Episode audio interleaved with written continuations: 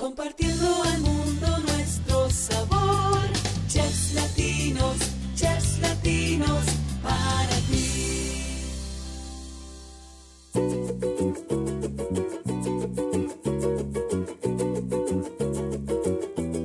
Hola, ¿qué tal? ¿Cómo están, gente de Chefs Latinos, el podcast? Regresamos una semana más. Yo soy Oscar Quiñones y esta vez estoy muy emocionado. Siempre estoy emocionado con el podcast, obviamente, pero ahora nos dejaron irnos hasta Australia. Estamos lejitos, pero vamos a platicar con un joven porque tiene 24 años. Él es el chef Miguel, que pues yo quiero empezar ya a saber cómo estás primero que nada. Muchísimas gracias, es un honor para mí estar aquí en Chef Latinos contigo, Oscar. Gracias por la invitación. Eh, bueno, pues tengo 24 años, como lo dijiste, y así es, y soy, soy colombiano, nacido en Colombia, sí, señor. Nacido en Colombia y estás ahorita hasta el otro lado del mundo, brincando el charco, como se le conoce por aquí, ¿no? Cuéntanos un poquito de tu infancia, o sea, naciste en Colombia, pero ¿cómo fue eh, directo a la escuela? De repente dijiste, ay, me gusta mucho cocinar, o no, nada que ver. Tú platícanos desde que estabas de este lado.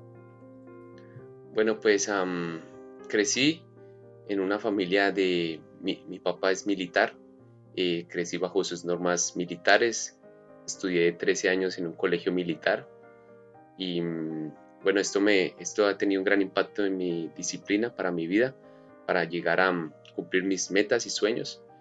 Entonces, um, yeah, amante siempre del show de Tepanyaki. Eh, mi padre siempre me llevaba a estos restaurantes, era mi restaurante favorito, pero nunca me imaginaba que me iba a convertir en un chef de Tepanyaki. Lo veía como algo muy alto, muy difícil, eh, porque a veces los chefs me permitían acercarme a la plancha y sentía ese calor y yo decía, wow. Pero, pero sí, hoy en día la historia es diferente.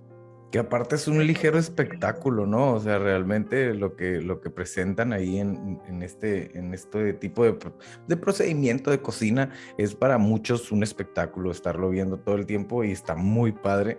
Pero entonces, si lo veías tan alto, ¿lo viste como un reto de algún día lo voy a aprender o nada más dijiste, no, pues es que a ver, a ver qué pasa? Em, no lo veía como algo que verdaderamente no, no era como mi línea, ¿sí? Lo veía como, era un buen momento para divertirse, pero no como para obtenerlo como profesión.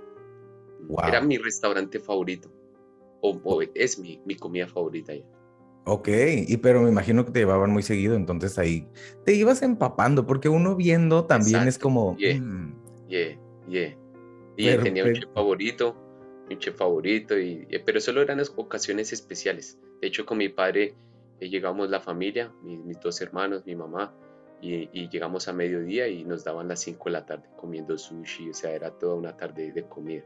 Wow, ah, no, pues qué deleite y qué a gusto, ¿no? Estar pasando con la familia y en algo que te encanta y que por lo menos visualmente estás aprendiendo, etcétera, etcétera. ¿Estudiaste o de repente dijiste, quiero entrar a la escuela de esto o lo aprendiste viendo? O sea, yo sí quisiera saber eso porque mucha gente pues se va directito a la escuela, ¿no? Y quiero aprender esto y voy y estudio.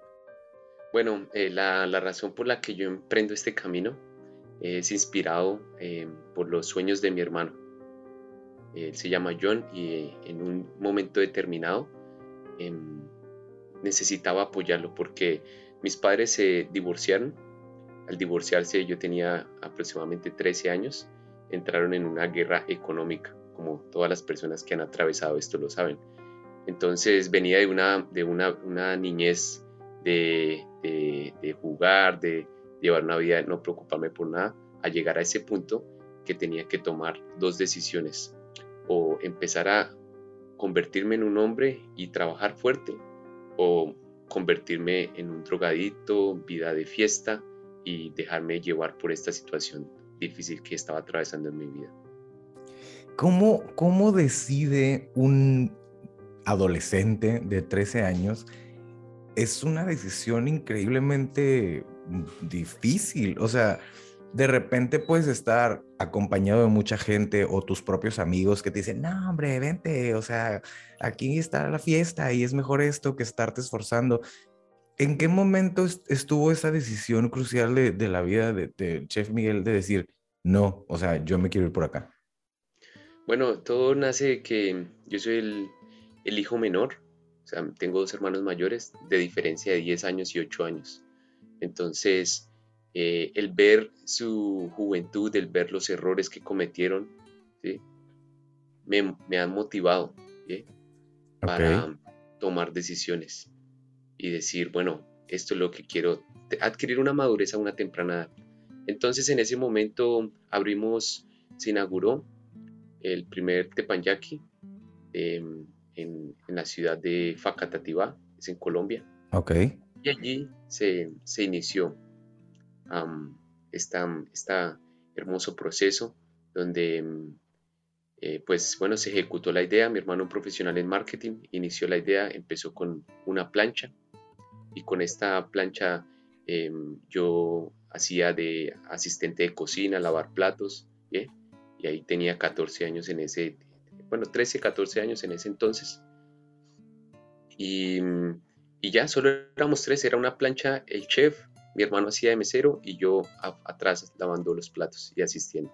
Ok, así empezó todo así empezó.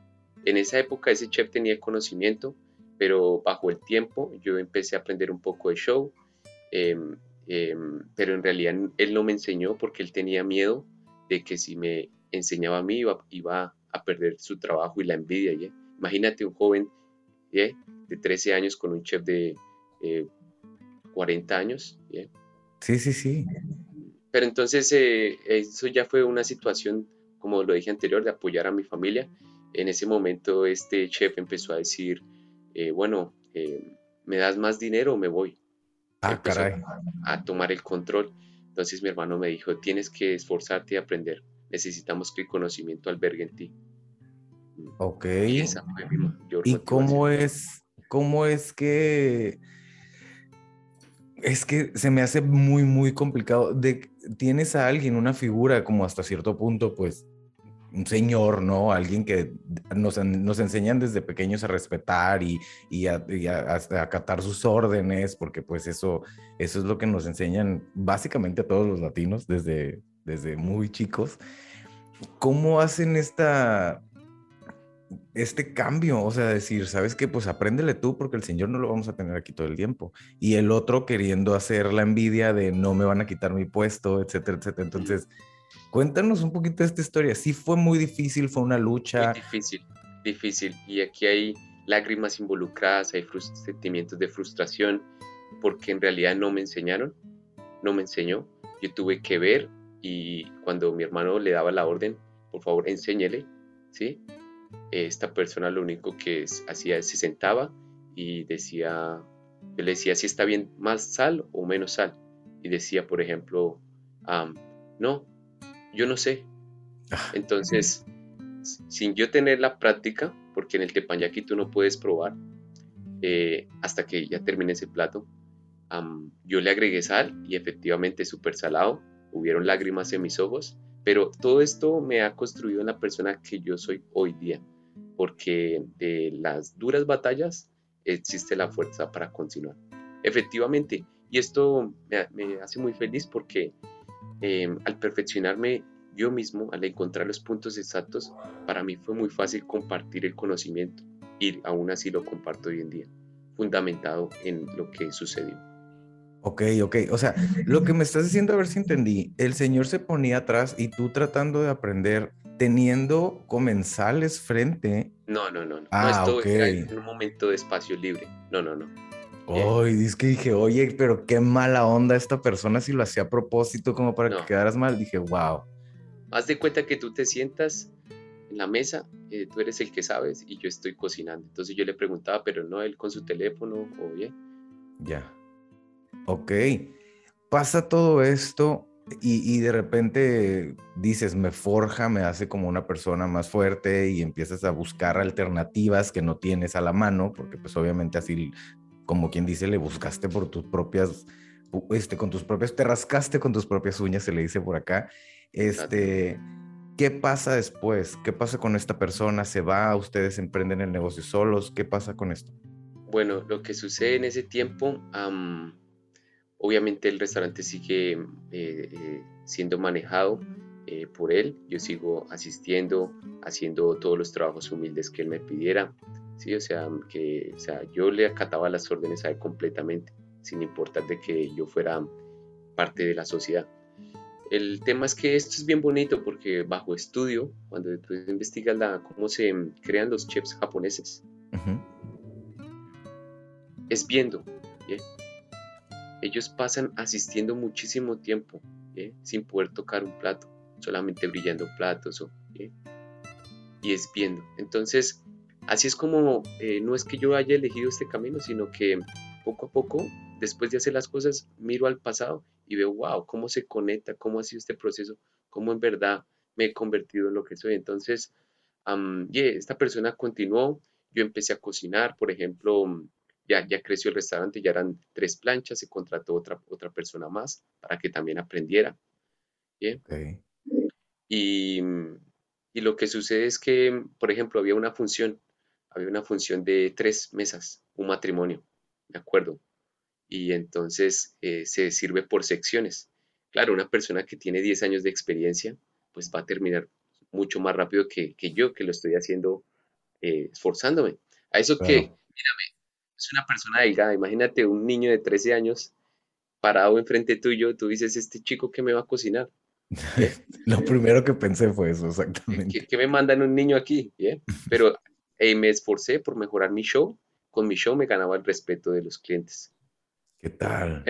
El, caso es que, mm, en conclusión, eh, eh, este, este chef, me acuerdo de ese día que terminó, terminó de, mm, su servicio y yo apenas estaba empezando a servir el primer plato.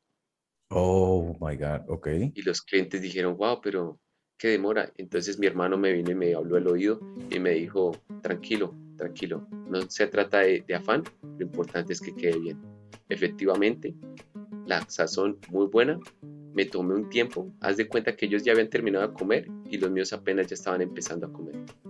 Órale. Pero el, sabor fue lo que ellos estaban esperando. exactamente. Excel. No, pues es que así, o sea, está muy padre cómo estás contando que realmente la vida te puso donde hay. Así se dice, ¿no? Por acá también. Es que a lo mejor tú estabas un poquito frustrado porque dices, oye, esta persona no me está enseñando como debe ser, pero después descubriste que así aprenden realmente los chefs de, este, de esta técnica. Y, o sea, así te llevó el río con el agua por donde tenías que ir. ¿Qué pasa ahora? Y ahora sí me intriga bastante ¿Qué haces en Australia? Bueno, siempre el amor por la cocina japonesa, siempre queriendo acercarme al, continente asiático. Em, llevaba trabajando cuatro años, ya me convertí en la persona encargada de entrenar más chefs en, Colombia para el mismo restaurante. El restaurante actualmente eh, tiene aproximadamente 30 eh, servidores, ¿sí? entre servicio y chefs, aproximadamente 12 chefs. Entonces el restaurante empezó a crecer mucho gracias a mm, la buena directriz de, mi hermano y su buena visión y proyección para la empresa. Hoy en día es posicionado como uno de los mejores restaurantes de Tepanyaki. Entonces al restaurante irá llegando a un punto de sostenimiento. Yo veo que mi, mi necesidad en la empresa no es tan necesaria, por decirlo así. Okay. Entonces yo, yo me enfrenté a que no sabía inglés. Llegaban clientes internacionales. Entonces dije, ok, necesito irme para algún país que hable inglés para yo poder aprender. Entonces cogí el mapa, me di cuenta que Australia era cerca a Japón. Y dije, voy a aprender inglés y de ahí me muevo a Japón. Aprender y regreso. Ese fue mi pensamiento. Estuvo muy bueno, perdón, adelante.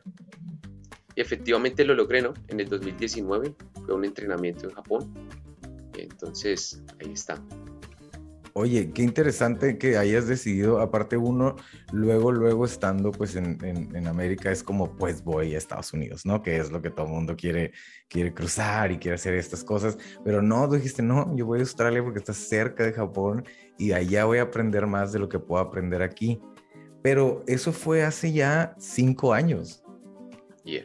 ya no te dio la curiosidad de regresarte, te gustó mucho. Cuéntanos esta experiencia de haber empezado a vivir de aquel lado.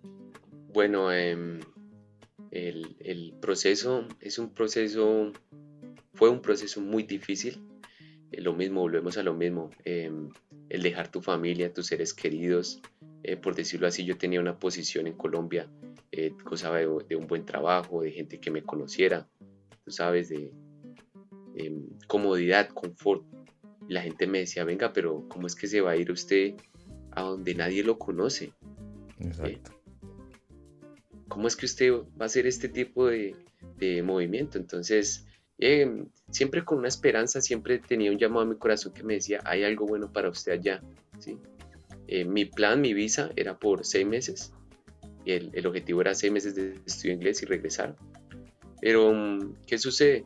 Em, seis meses no fueron, no fueron suficientes para llegar al punto de inglés que yo necesitaba o que quería.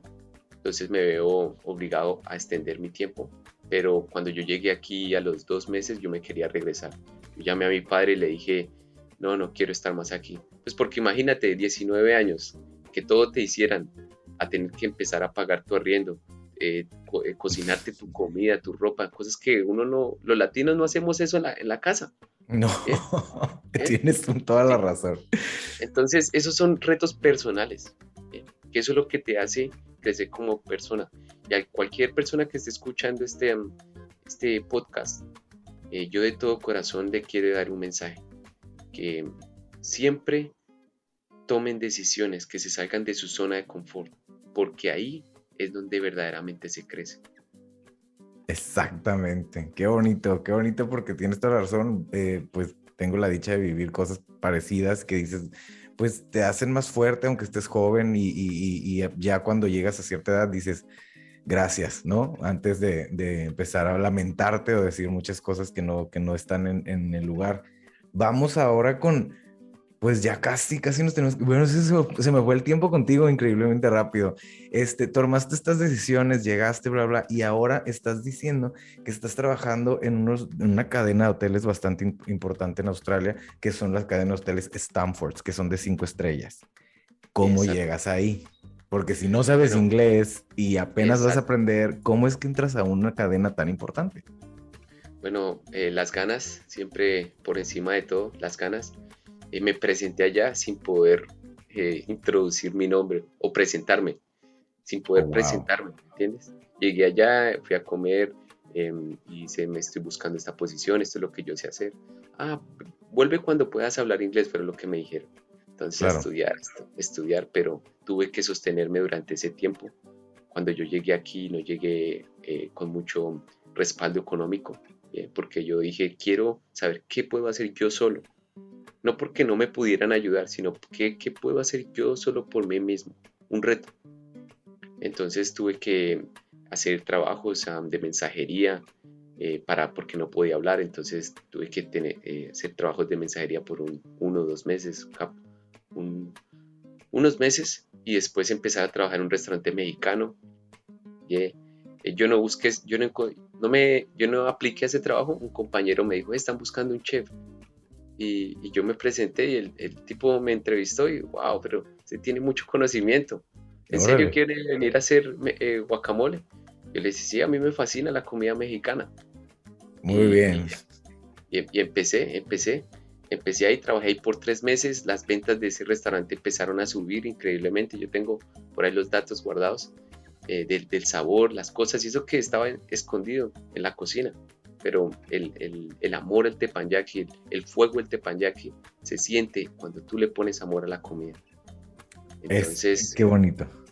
Entonces, para concluir, lo que, lo que me diste así fue el proceso, y ya pasar el tiempo, pude presentarme en inglés correctamente y ya, em, me tuve que aplicar tres veces porque ellos, eh, la cultura asiática es difícil como entender de que un latino, que sepa esto no es normal. Entonces me tuve que esforzar, tuve que apliqué por medio del restaurante, no me recibieron, después tuve que aplicar por recursos humanos y ahí sí me recibieron. Es que llegas, bueno, me imagino la, mente de, una persona que llega a un hotel cinco estrellas, te vas al, sector japonés, quieres comer un buen teppanyaki y de repente sale el chef que tiene 22 o 23 años, ¿no? o sea, bueno, ahorita ya tienes 24, pero llegas acá y, no es japonés, es un latino y me imagino que la persona que va a sentarse a comer va a decir, espérame, o sea, ¿qué está pasando aquí, no? Que, que estoy en Australia eh, un latino me está preparando un platillo japonés y aparte tiene 24 años. Qué impresión. O sea, realmente. Pero sabes que lo puedes usar como a tu. Lo, más bien lo estás usando a tu favor porque, porque es, algo que llama la atención. Lo que has dicho, eh, este ha sido mi, mi, ventaja para diferenciarme. Y gracias a, gracias a Dios, a Jehová Dios en primer plano, eh, tú te puedes ver en mis redes, eh, Chef Miguel Hurtado en Instagram me encuentro y ahí te puedes encontrar, te puedes dar cuenta de que eh, conseguí un premio que eh, solo se lo ha ganado, me lo he ganado yo en, en, nuestro restaurante. Nunca se lo ha ganado un chef, porque mm, los comentarios, la gente le gusta mucho mi servicio, mi sazón. Entonces, porque no es, no es el joven, como te dije, eh, si tú haces la conversión, un joven se gradúa a los 22 años, 23, 20, tiene que eh, pasar por su proceso de practicante, ¿sí? A sus 35 años viene a tener la experiencia que yo tengo hoy día. ¡Wow! ¡Qué bien dicho! ¡Qué bien dicho, chef! De verdad, está muy padre y justo eso era lo que yo quería ya para finalizar dar ese consejo porque te iba a comentar, ¿no? Este, muchos chefs están apenas graduándose, buscando dónde hacer un servicio social para, para poder agarrar esta experiencia, etcétera, etcétera. Llegas a un lugar y muchas veces te dicen, no, pues no te podemos contratar porque no tienes experiencia. Entonces, ¿cómo le haces? Pues te esperas tantos años hasta que ya la tengas, ¿no? Eh, ¿qué mensaje les mandas tú a estos jóvenes que básicamente son de tu edad y apenas están graduando y tú ya estás en un hotel cinco estrellas en Australia con todo este renombre y premio que tienes? Bueno, em, dos aspectos de los cuales quiero hablar. Bueno, el primero es que em, cuando yo, yo empecé en, em, bueno, y ahora sí te voy a decir lo que, me acordé lo que te iba a decir. mi titulación oficial como chef, el hecho que yo haya aprendido así, yo tengo mi título certificado como chef profesional. Bueno, tengo dos. Tengo mi certificación como cocinero, porque aquí en Australia se hace una certificación como cocinero y la segunda como chef. Al día de hoy ya logré certificarme ambas. Y no me fui a hacer las prácticas a donde yo trabajo, sino que quité mi perfil, puse un resumen de practicante y me fui a vivir la experiencia de practicante aquí en Australia en un restaurante de cocina italiana. Wow, o sea, le agregaste todavía conocimiento del que ya tienes. Y a este restaurante tuve que pasar esa experiencia que tú dices. Entonces, ¿por qué cuento esto? Porque mm, me dijeron a mí, no, no, no, aquí no te podemos pagar. No, es que yo solo necesito, yo solo necesito que me permitan aprender, desempeñarme, les dije yo a ellos. Ellos no sabían quién era yo porque es al otro lado de la ciudad, eso casi que a las afueras fue en un viñedo, y, en un viñedo y tiene un restaurante italiano. Entonces, el mensaje a lo que voy con esto es que te voy a decir, empecé a trabajar allí practicante por dos meses. Hablé con el chef ejecutivo, me dio la oportunidad, firmamos los papeles, era absolutamente gratis. A la mitad de mis prácticas, con mi empeño, con mi disciplina, me contrataron. Ok, ya dejaste de, así de la nada de practicante a empleado. Exactamente. Entonces, a lo que voy yo con esto es que no enfocarse en el dinero, es mi mensaje. Como jóvenes pensamos, no, yo cómo voy a trabajar gratis, no, pero yo... Sí, es tu trabajo lo que te califica, es tu servicio, ¿sí? es tu talento, lo que tú tienes que mostrar antes de pedir un dinero. Claro. Claro, qué bonito, qué, qué, bonito cierre y de verdad qué honor este, tener el tiempo y que te hayas dado el tiempo de platicar aquí conmigo para Chefs Latinos, el podcast. De verdad, más gente como tú en este mundo. De verdad te, te, te felicito y, que, y, y, te admiro muchísimo por todo lo que has logrado y por la edad que tienes. Muchas gracias a todos y muchas gracias a Chef Latinos y estamos en contacto, Oscar. Muchas gracias. Nos vamos a tener que despedir. Yo soy Oscar Quiñones. Esto fue Chefs Latinos, el podcast, y nos escuchamos la siguiente semana. De nuevo, muchas gracias, Chef.